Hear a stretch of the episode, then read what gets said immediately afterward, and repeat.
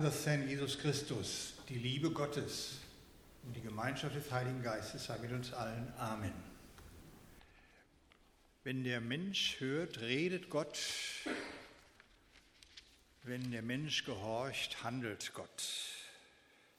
Salomo, der wohl größte, reichste und weiseste König in Israel und weit darüber hinaus bekannt und geschätzt, ob seiner Weisheit und seiner Fähigkeiten. Manchmal denken wir, würden noch manche unserer Politiker auch so viel Weisheit an den Tag legen.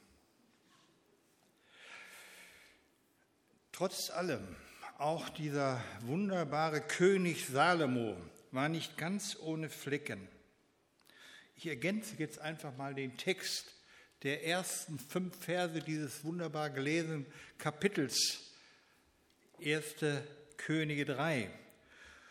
Und Salomo verschwägerte sich mit dem Pharao, dem König von Ägypten, und nahm eine Tochter des Pharaos zur Frau und brachte sie in die Stadt Davids, bis er sein Haus und des Herrn Haus und die Mauer von um Jerusalem gebaut hatte.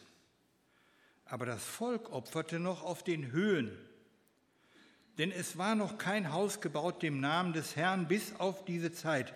Salomo aber hatte den Herrn lieb und wandelte nach den Satzungen seines Vaters David, nur dass er auch auf den Höhen opferte und räucherte.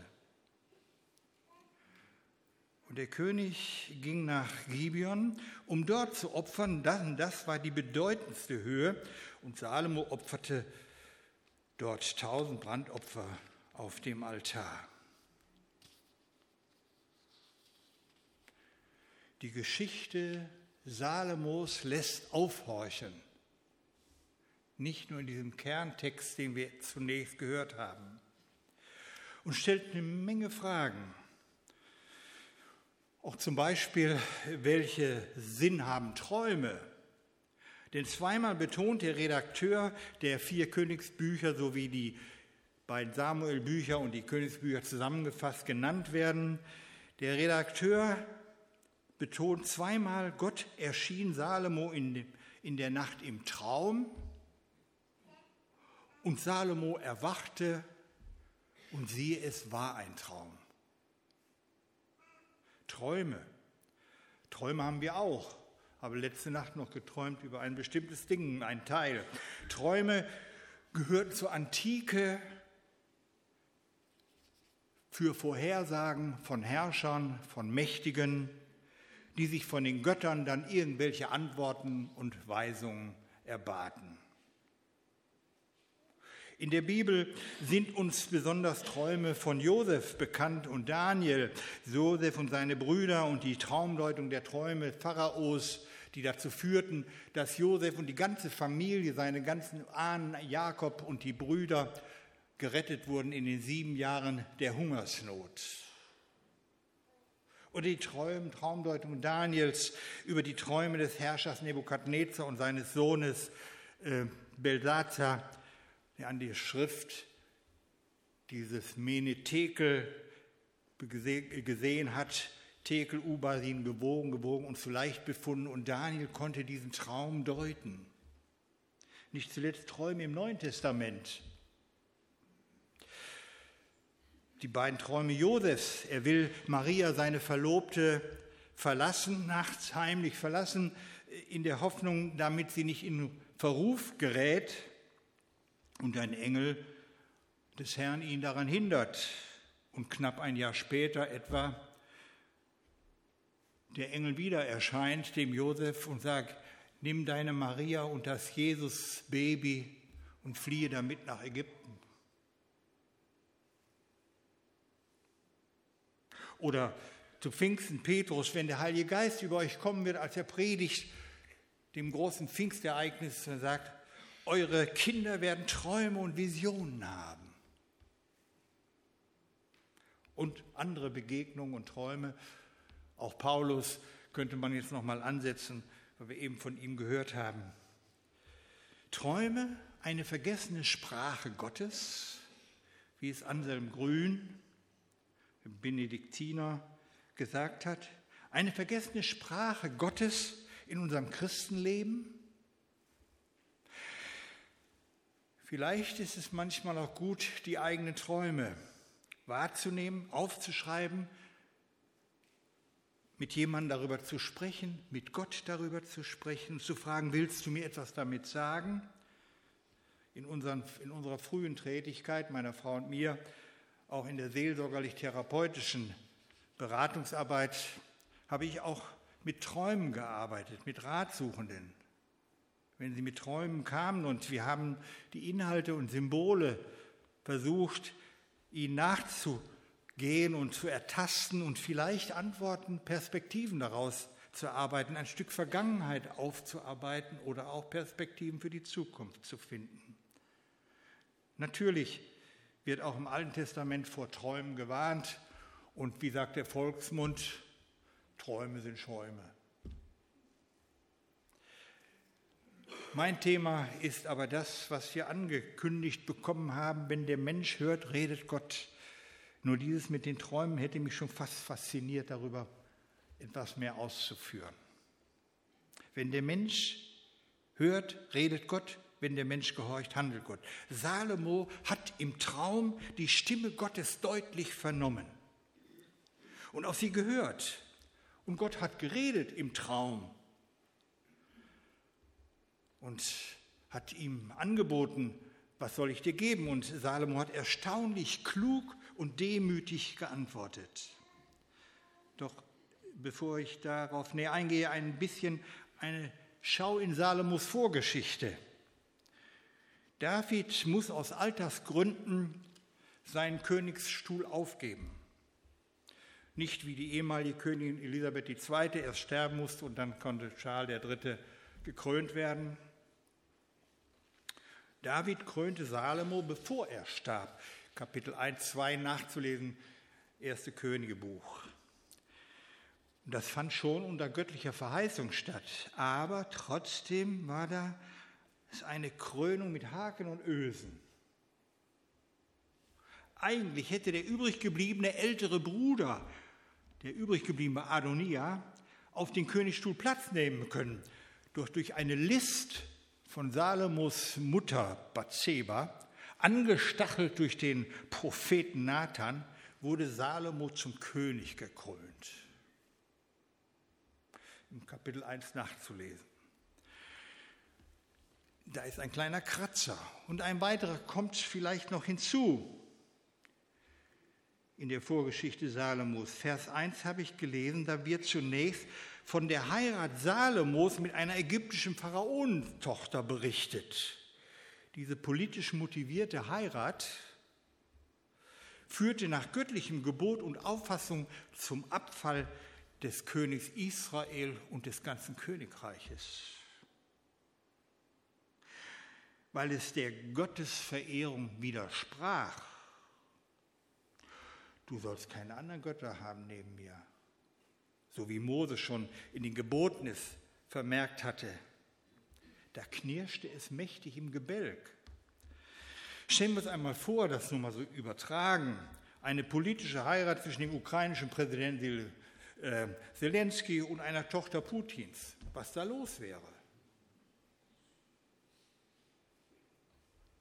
Salomo vermählte sich mit der Tochter des Pharaos.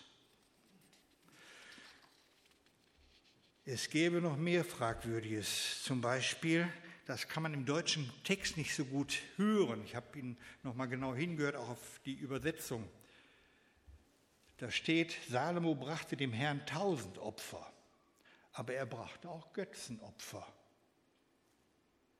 Hans Bruns Bibelübersetzer schreibt hierzu, Salomo war von Anfang an als ein zwiespältiger Mann gekennzeichnet. Er war noch jung, etwa 20 Jahre alt, bei seiner Geburt heißt es, der Herr liebte ihn und Salomo liebte den Herrn auch, haben wir gehört. Umso beachtenswerter dann in dem Vers 5 wörtlich aus dem Hebräischen, und der König ging nach Gibeon um dort zu opfern. Denn dies war eine große heidnische Kulthöhe. Tausend Brandopfer brachte Salomo da auf jenem Altar. Bei Gott, bei Gibeon erschien Jahwe, Salomo im Traum in der Nacht, es sprach der Herr, was soll ich dir geben? Alles in einem Atemzug. Können wir das verstehen? Bei dieser Vorgeschichte Salomos, was soll ich dir geben? Eine Unmenge an Opfern hatte da Salomo dargebracht. Ja, aber so nebenbei auch den neben ägyptischen Göttern geopfert und einen Pakt mit Pharao geschlossen aus Sicherheitsgründen, versteht sich. Man kann ja nie wissen, ob das eine und andere nicht noch nützlich sein könnte. So etwas soll es heute ja auch noch geben, manchmal auch unter Christen. Und nun kommt es im Traum zu einem Gespräch zwischen Gott und Salomo. Und Gott fordert Salomo auf, eine Bitte zu äußern, was soll ich dir geben? Du hast einen Wunsch frei. Einen Wunsch hast du frei. So klingt das. Ich glaube, ich sitze im falschen Film. Oder habe ich nach meinen über acht Jahrzehnten Leben Gottes Wesen und Eigenschaften noch gar nicht richtig erfand, erforscht und durchdacht und erfasst, geschweige denn in meinem Herzen verinnerlicht, in meinem Leben umgesetzt, was hier stattfindet. Und da kommt eine andere Seite Salomos zum Tragen. Salomo hatte den Herrn lieb. Trotz allem. Und so mag er an dieser Kultstätte Gibeon auf Wegweisung Gottes sogar gehofft haben, dass Gott ihm irgendein Zeichen gibt. Bitte, was ich dir geben soll, spricht dann sogar Jahwe zu Salomo. Mit all seinen Sinnen und einem hörenden Herzen antwortet Salomo, du wollest deinem Knecht ein gehorsames Herz geben. Und in der Parallele 2. Chroniker 1 finden wir noch, so gib mir nun Weisheit und Erkenntnis. Das zeichnete Salomo nun aus. Das war die andere Seite seiner Person.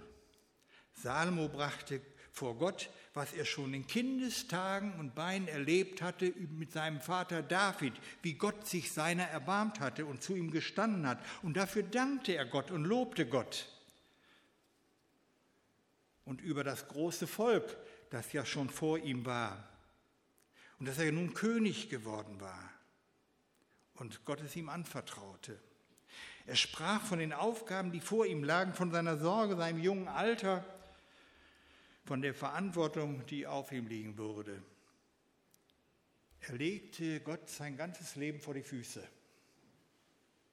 Er wollte ein hörendes, gehorsames Herz mit Weisheit und Erkenntnis geschenkt bekommen, um zu unterscheiden, was gut und böse ist, ein guter Richter sein.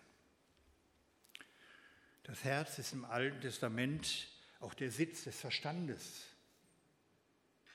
Salomo wollte ein Herz, das auf Gottes Weisungen hört, das Gott sucht und nach seinen Geboten fragt. Und hier möchte ich von Salomo lernen zunächst. Alles, was seine Vorgeschichte angeht, die ich kurz skizziert habe, lege ich zur Seite und sage mir, manches in meiner eigenen Biografie ist auch nicht lobenswert erwähnenswert, vielleicht manches sogar zwiespältig. Ja, ich bin froh darüber, dass die Bibel so ehrlich und gar unverblümt die Wahrheiten solcher Menschen beschreibt. Nicht um zu zerstören, sondern um zu helfen. Nicht um zu richten, sondern um aufzurichten nicht um krank zu machen, sondern um zu heilen. Drei Anregungen aus Salomos Antwort auf Gottes Angebot, eine Bitte zu äußern. Erstens, Salomo dankt Gott für das, was er seinem Vater David Gutes getan hat, was Gott an ihm, David, getan hat. Du hast an meinem Vater David große Barmherzigkeit getan. Salomo schaut weg von sich selbst und spricht von der großen Güte Gottes in der Geschichte. Er nimmt geradezu einen Perspektivwechsel vor. Er schaut nicht auf sich, sondern er schaut auf Gott. Salomo hört genau hin, er hört auf Gott, was willst du, dass ich dir tun soll? Übrigens bei den Begegnungen Jesu mit den Kranken und Leiden und sozial Schwachen kommt immer auch die Frage Jesu, was willst du, dass ich dir tun soll? Glaubst du? Was willst du, dass ich dir tun soll? Das möchte ich von Salomo lernen. Gott, du bist wunderbar. Deine Gnade ist täglich offenbar. Ich möchte hinhören wenn Gott zu mir redet, hinhören inmitten des Alltags oder vielleicht auch in Träumen, in der persönlichen Andacht oder ein Zwiegespräch mit einem Mitchristen oder im Gottesdienst, in der Gemeinde. Übrigens, dafür bin ich noch in einer Gemeinde und Mitglied einer Gemeinde. Eigentlich brauchte ich die gar nicht. Aber um genau das zu erfahren, dass ein Glied der Gemeinde, Schwestern und Brüder, sein, es sein könnte, dass sie mir etwas zu sagen haben. Könnte ja sein. Könnte ja sein. Wenn der Mensch hört, redet Gott. Natürlich redet Gott auch, hat meine Frau so dazwischen gegrätscht. Natürlich hört Gott auch, wenn, äh, hört dem, redet Gott auch, wenn wir nicht hören. Und Gott handelt auch, wenn wir nicht dahin hören und nicht gehorchen. Manchmal wollen wir ja auch gar nicht Gott gehorchen. Bei Salomo kann man es ja nachprüfen. Wenn der Mensch hört, redet Gott. Salomo nimmt einen Perspektivwechsel vor. Zweitens, das halte ich für besonders bemerkenswert. Salomo erkennt seine und steht zu seinen Grenzen. Er kennt seine und steht zu seinen Grenzen. Nun, Herr mein Gott, du hast mich zum König gemacht, aber ich bin noch jung, weiß weder aus noch ein. Ich bin zu klein. Wie sieht es aus mit den eigenen Grenzen, mit unseren Grenzen, den eigenen Schwächen? Wie stehe ich zu ihnen? Wie gehe ich damit um? Wir müssen doch immer gut, wenn nicht gar perfekt sein. In der Ehe, bei den Kindern, im Beruf, in der Nachbarschaft, erst recht in der Gemeinde. Und wenn nicht, bloß nicht darüber reden. Nicht zulassen, sich etwas anmerken lassen. Hilfe annehmen, Schwäche eingestehen, bloß nicht, bloß nicht. Kürzlich kamen meine Frau und ich von Berlin zurück, hatten unsere Tochter besucht, die ist ja Pastorin bei der Stadtmission in Berlin fuhren von der Autobahn Bad Nendorf ab, um um dem Autohof 400 Meter weiter zu tanken. Leider hatte ich mich verkalkuliert. Wir kamen gerade von der Autobahn runter auf die B65 und ich kam noch so vor der Ampelanlage mitten auf der Insel zum Stehen.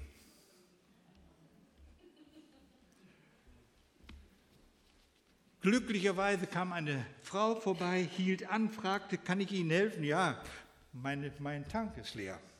Die brachte mich 400 Meter weiter zum, zum Tank. Ich konnte meinen Kanister, auf, Kanister auffüllen mit 5 Liter Sprit und wieder, sie brachte mich auch wieder zurück und weiterfahren. Ich war dankbar, wir waren dankbar dafür. Da gab es nichts zu verschweigen, nichts zu beschönigen. Gott sei Dank, es ist alles unglimpflich verlaufen. Es kam anders. Sich zugestehen, ich kann nicht ich bin unfähig. Jetzt kann ich nicht zu seinen Grenzen, seinen Schwächen stehen. Ich muss nicht alles können. Die Gemeinde kann, ja sollte ein Ort sein des Vertrauens, wo wir miteinander und füreinander da sind. Und nicht nur singen, gut, dass wir einander haben. Gut, dass wir einander sehen, Sorgen, Freuden, Kräfte teilen und auf einem Wege gehen. Können wir gerne singen, aber es soll ja auch gelebt sein. Grenzen annehmen, dazu stehen. Außerdem gilt dann, was Jesus in der Bergpredigt sagt, bittet, so wird euch gegeben.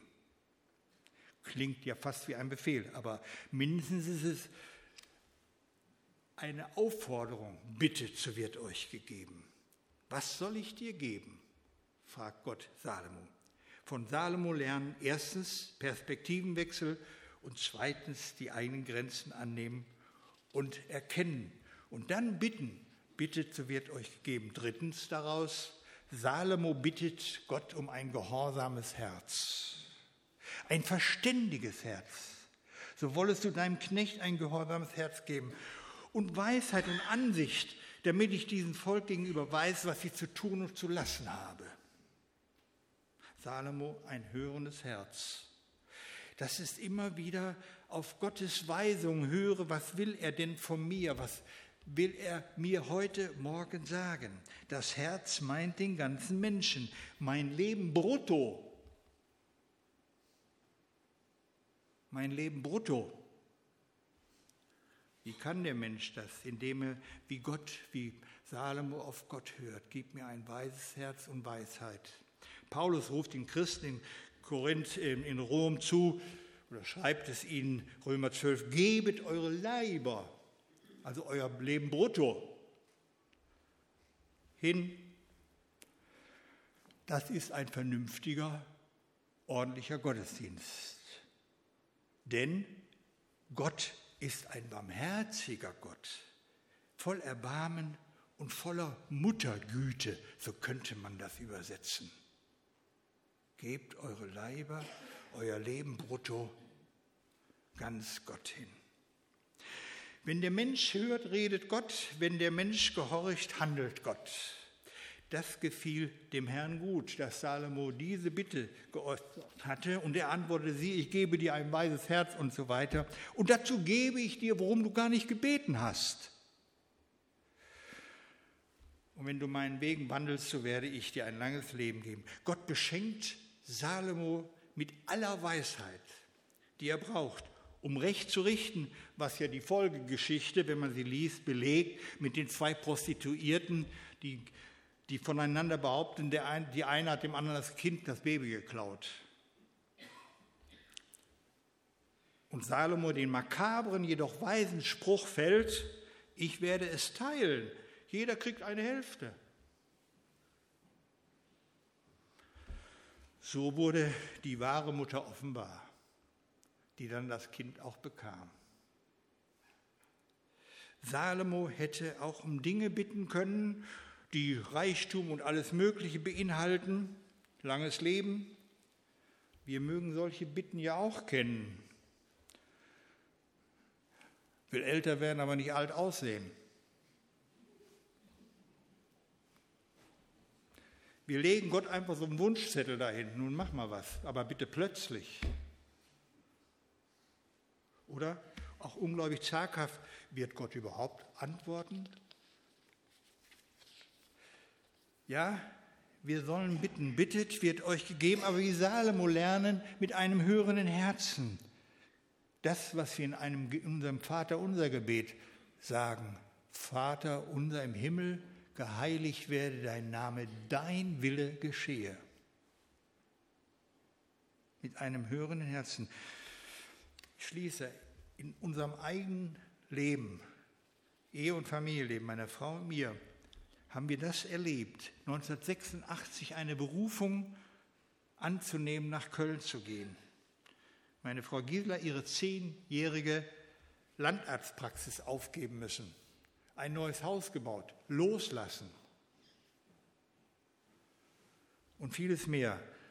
Alles haben wir Gott vor die Füße gelegt und Gott hat mehr als gesegnet und belohnt.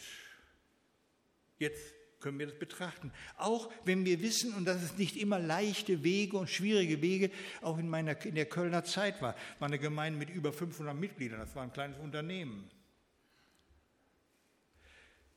Wenn die Gemeinde, und das möchte ich daraus sagen, wenn die Gemeinde Jesu und jeder Einzelne